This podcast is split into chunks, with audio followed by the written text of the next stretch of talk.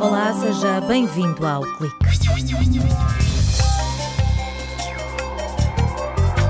Garantir a qualidade de vida dos doentes que sofrem um AVC, reduzir os internamentos e facilitar o regresso a casa com o apoio de uma equipa multidisciplinar. Foram as metas traçadas pelo projeto Home Care. O estudo, implementado no distrito de Aveiro, mostra que em Portugal há ainda muito a fazer. Os bloqueadores de anúncios são o equivalente à publicidade não solicitada, mas aplicada à internet. Rui Aguiar explica como funcionam e o impacto que teriam se fossem eliminados da web. A Vespa Asiática continua a conquistar terreno em Portugal. Os prejuízos podem chegar aos 5 milhões de euros. Vamos saber como controlar esta espécie invasora. Em Portugal, a cada hora, três pessoas são vítimas de um acidente vascular cerebral. Ganhar autonomia após o AVC é a meta dos doentes que sobrevivem. Mas qual a melhor estratégia para devolver qualidade de vida a estes doentes, garantindo a retaguarda social sem que os custos disparem? Foi a essa pergunta que o projeto Home Care procurou responder.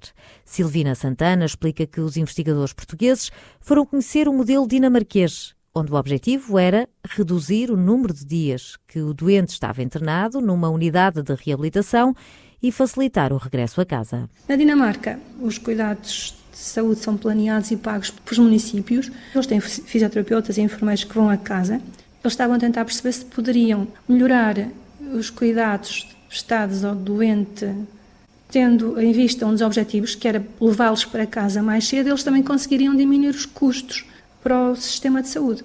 Ah, levando o doente para casa com segurança, acompanhado por uma equipa vinda do internamento, que faria a transição para as equipas que estavam nas autarquias. Em Portugal, os doentes estão internados em média nove dias numa unidade especializada no tratamento de AVC.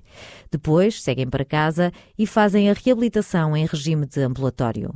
A investigadora do Departamento de Economia, Gestão e Engenharia Industrial sublinha que a ideia de ter uma equipa que garantisse cuidados de saúde e acompanhamento social domiciliário e que facilitava a transição do hospital para casa, tal como acontece na Dinamarca, era impossível de replicar em Portugal. A estes doentes é prescrito um pacote de 30 dias fixo que é pago às unidades de convalescência. E, portanto, se estivéssemos a pensar, a executar exatamente o modelo dinamarquês, era propor às unidades que lhe tirassem alguns dias de estadia. Portanto, seria muito complicado de fazer.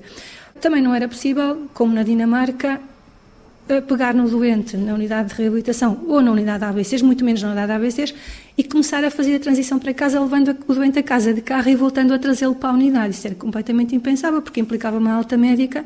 Isto não era possível de fazer. Para avaliar até que ponto o apoio domiciliário fazia a diferença, uma equipa constituída por fisioterapeuta, terapeuta da fala, psicólogo e coordenada por um gerontólogo acompanhou um grupo de doentes em casa. Foram nove sessões feitas à medida das necessidades de cada pessoa. Foi-lhe perguntado o que é que ele gostava ia de voltar a fazer. E houve situações engraçadas. Por exemplo, houve uma senhora que nos disse que gostaria de pintar as unhas outra vez. No momento da, da, da, que teve o AVC, ela deixou de poder usar as mãos e, portanto, não conseguia abrir o frasco com o verniz, não conseguia arranjar as unhas. Para ela, aquilo era um objetivo. Houve outros que nos disseram que gostariam de voltar a andar de bicicleta. E, portanto, o trabalho que foi feito com eles, eles em termos de reabilitação, foi virado para aquilo que eles nos disseram que gostavam de fazer. Voltar a utilizar os armários da cozinha, eh, os tampos das sanitas tiveram que ser mudados em algumas situações porque as pessoas desequilibravam-se. Portanto, esse trabalho foi feito com os doentes em casa. No projeto participaram cerca de 150 doentes do distrito de Aveiro, divididos de forma aleatória em dois grupos. Um grupo de controlo e outro de estudo, que era acompanhado pela equipa domiciliária. Silvina Santana esclarece que as diferenças sobressaem apenas quando se olha ao pormenor. Embora não podendo afirmar que fizemos uma diferença, a verdade é que conhecendo os doentes um a um, nós sabemos que há uma diferença realmente ali na, naquele grupo e o grupo de estudo apresenta resultados melhores. Mas olhando para os dados, de outra forma, também vemos que há uma diferença e é uma coisa que nós pretendemos explorar no futuro, que é isto. Se olharmos para a média, não há grande diferença entre o grupo de estudo e o grupo de controle, embora o grupo de estudo se apresente melhor. Quando olhamos para os outliers, há realmente uma diferença. No grupo de estudo, todos os doentes se apresentam de forma mais sustentada, ou seja, melhor ao longo do tempo, enquanto no grupo de controle houve doentes que começaram a piorar. Neste estudo, houve ainda uma tentativa de calcular os custos de todo o processo. Aos doentes foi entregue um bloco para documentar essa informação, mas os investigadores concluíram que é preciso encontrar novas metodologias. O Sistema Nacional de Saúde, o hospital, as unidades de reabilitação, também os custos um, assumidos pelo doente, com os transportes, os custos com as medicações, as ajudas técnicas, os custos com alterações que é preciso muitas vezes fazer às casas. Muitas vezes não há nenhum objetivo de saber quanto é que foi ou quanto custou, mas numa primeira vez que se faz é perceber como é que se faz. E por isso é que eu acho que hum, uma das coisas boas deste estudo foi abrir-nos uh, o caminho para novas metodologias que são necessárias quando passamos de ambientes controlados como um hospital para a comunidade onde tudo é possível. Os cientistas consideram que são necessários mais estudos para definir estratégias inovadoras de acompanhamento destes doentes. Em Portugal, o AVC continua a ser a principal causa de morte e incapacidade. Já ouviu falar de bloqueadores de anúncios? 20 a 25% dos utilizadores da internet já os usam. Na rubrica A Tecnologia por Quem a Faz, Rui Aguiar explica para que servem e por que motivo acabar com eles pode ter graves consequências.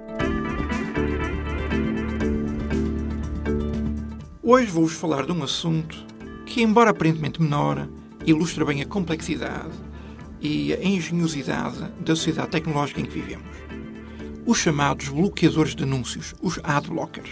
São pequenos programas ou extensões aos nossos navegadores, cuja função é basicamente eliminar a maior parte da publicidade que nós recebemos quando uh, estamos a navegar por uma página web. Obviamente que isto é muito útil. É o equivalente ao conceito da publicidade não solicitada. Mas no mundo digital, a publicidade não solicitada é essencial. Eliminá-la tem graves consequências. Já pensou o que acontece para as empresas poderem fornecer de uma forma gratuita o conjunto de serviços que fornecem com tanta informação que é útil? Pois eh, isso só é possível porque é o próprio ouvinte que está a pagar esses serviços. E está a pagá-lo como? Está a pagá-lo recebendo essa publicidade. O que significa que se os adblockers fossem usados por toda a gente, ninguém recebia publicidade, nenhuma empresa recebia dinheiro de publicidade e, portanto, deixava de haver serviços disponíveis para os utilizadores. Então, o que acontece é que o ouvinte tem sempre a hipótese de decidir como é que quer pagar os serviços que está a receber.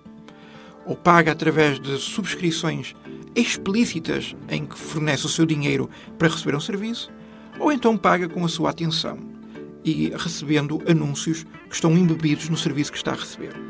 Já agora, isto é muito ilustrativo da riqueza da internet. As empresas que estão a fornecer estes bloqueadores de anúncios compreendem perfeitamente a situação e, ultimamente, andam a criar sistemas mistos que permitem passar alguns anúncios e passar os melhores anúncios para o utilizador em particular. Desta forma, bloqueiam maior parte da publicidade que não tem interesse para o utilizador, mas ao mesmo tempo estão a fornecer um serviço às empresas que vivem da publicidade para poder fornecer os serviços gratuitos ao utilizador. A tecnologia por quem a faz, uma rubrica da autoria de Rui Aguiar, investigador no Instituto de Telecomunicações de Aveiro. O alerta vem da Quercus. A Associação Ambientalista diz que a Vespa Asiática está a alastrar. Porto, Coimbra, Aveiro, Santarém já têm ninhos desta espécie predadora importada da Ásia. João Carvalho, investigador no Departamento de Biologia da Universidade de Aveiro, explica como chegou à Europa. Pensa-se que um transporte da Ásia para a Europa de madeiras, bonsais, portanto foi um transporte induzido pelo homem e atualmente está fora do limite de distribuição natural da espécie conhecido. Há já milhares de ninhos em Portugal e a espécie, cuja distribuição começou no noroeste do país, começa a ganhar contornos preocupantes. Um problema que pode acarretar prejuízos superiores a 5 milhões de euros devido às baixas na produção de mel.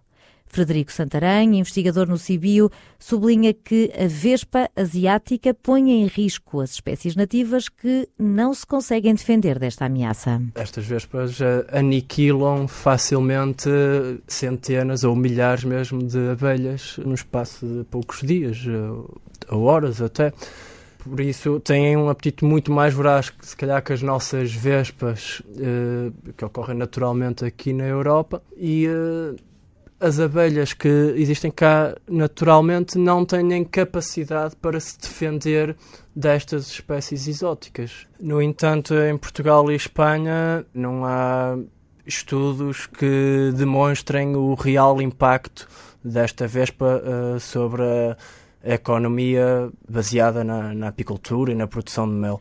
Os biólogos criticam a estratégia dos apicultores, dizem que está a matar a vespa europeia, fundamental para o equilíbrio do ecossistema e para o controle das populações de abelhas. Muitas vezes os, os apicultores e outras pessoas que de certa forma se preocupam com estas questões tentam, pelos seus meios, controlar a espécie, usando armadilhas que muitas vezes não são seletivas. E o que acontece é que prejudicam, matam a vespa, mas matam também outra série de insetos polinizadores que não são o alvo da armadilha em si, não é? Desde as das colas, dos vinagres, uma série de armadilhas eh, artesanais. E porque os insetos não esbarram em fronteiras, perante a impossibilidade de erradicar a vespa asiática, João Carvalho, da Unidade de Vida Selvagem do Departamento de Biologia, diz que é preciso minimizar danos. Os cientistas acreditam que só um plano à escala europeia será capaz de mitigar o impacto desta espécie. Que a União Europeia e as altas instâncias, os países membros, também classifiquem esta espécie como ela deveria ser classificada, que é como uma espécie invasora, para que os fundos possam ser alocados estas, eh, à investigação destas questões e também os resultados práticos de projetos de investigação possam ser de facto aplicados. As autoridades aconselham a comunicar a existência de ninhos de vespa asiática à Proteção Civil e na página SOS Vespa. Por hoje está tudo dito. Até para a semana.